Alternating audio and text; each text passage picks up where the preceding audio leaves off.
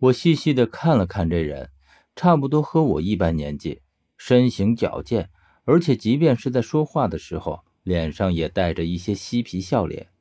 如果说薛是一块冰，那么他就是一团火。他们两个站在一起，这种感觉更加明显。薛没搭理他，或许他觉得这种人根本不值得搭理。我只好问他：“你是谁？”这人的眼睛本来是聚集在薛身上，听见我开口，这才转到我身上。他依旧是那副吊儿郎当的模样，看着就欠揍。他说道：“嘿，这不是何老婆子一直在找的好孙儿吗？”何老婆子，我一时没转过弯来，可是马上就明白，他说的是我从未见过面的奶奶。他继续说道。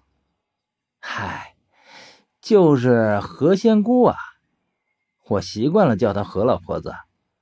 这老婆子在洛阳帮可算是一个响当当的人物啊，你竟然不知道？虽然我对奶奶一直没有什么感觉，也没有见过她，但是听人当面这般称呼奶奶，还是多少有些窝火。更何况洛阳帮和关中帮向来以长江为界。谁都不越雷池一步。现如今他无故出现在这里，已经犯了两家的大忌。我也没有必要再给他好脸色，于是我冷冷的说道：“哼，倒不知关中帮里可也有这般和我奶奶媲美的人物？”这人听我这般语气，竟也不恼，他只是哈哈一笑，然后说道：“哼。”谁说我是关中帮的啦？我不过是给他们引路的而已。我也是洛阳人。他刚刚见我们的时候说的明显是陕西方言，可是这一次他却又变回了洛阳口音。可是不等我开口，他又继续嬉皮笑脸的说道：“我叫十三，你可以喊我十三哥。”我从不介意人们抬起眼睛九十度的仰望我，特别。可是他话还没有说完，我听到薛冷冷的开口道：“小远，我们走。”薛几乎都没看十三一眼，就兀自走了出去。我看了十三一眼，也不搭理他，跟着薛过去。十三被薛气得几乎要吐血了，他指着薛道：“哎，你！”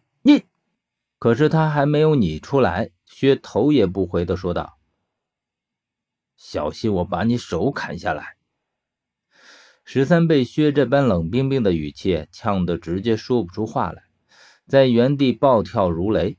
我看他那模样，觉得可笑。这人除了嘴贱之外，其实还是挺有趣的。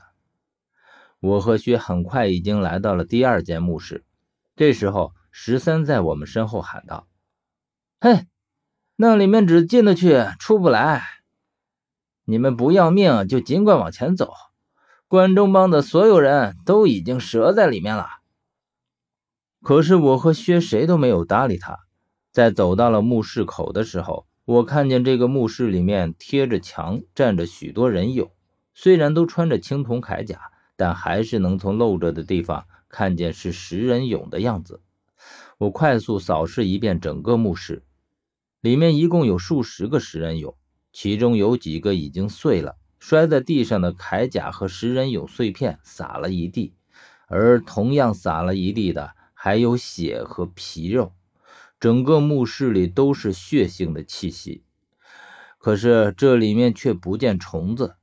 我知道关中帮的这些人在里面遭了罪，而究其原因，就是散落在地上。还星星点点闪着火光的火把，我在肚中腹诽：这都什么年代了？关中帮还停留在最原始的手段，即使不像我们一般用夜视仪或者红外线，最起码也应该用个狼眼手电或者是矿灯之类的东西。我不禁感叹：同是北派，怎么差距就会这么大呢？可是我这些牢骚还没有说顺溜，突然觉得整个墓室里……似乎有一种诡异的气息划过，让我全身猛地一冷。薛已经蹲在了地上，似乎在看摔碎的人俑。我看见他拿起碎片，这回他根本没用手指在上面划，因为单用眼睛已经可以看出他与之前的不同了。这些碎片的内壁是金色的，像是涂了一层金粉。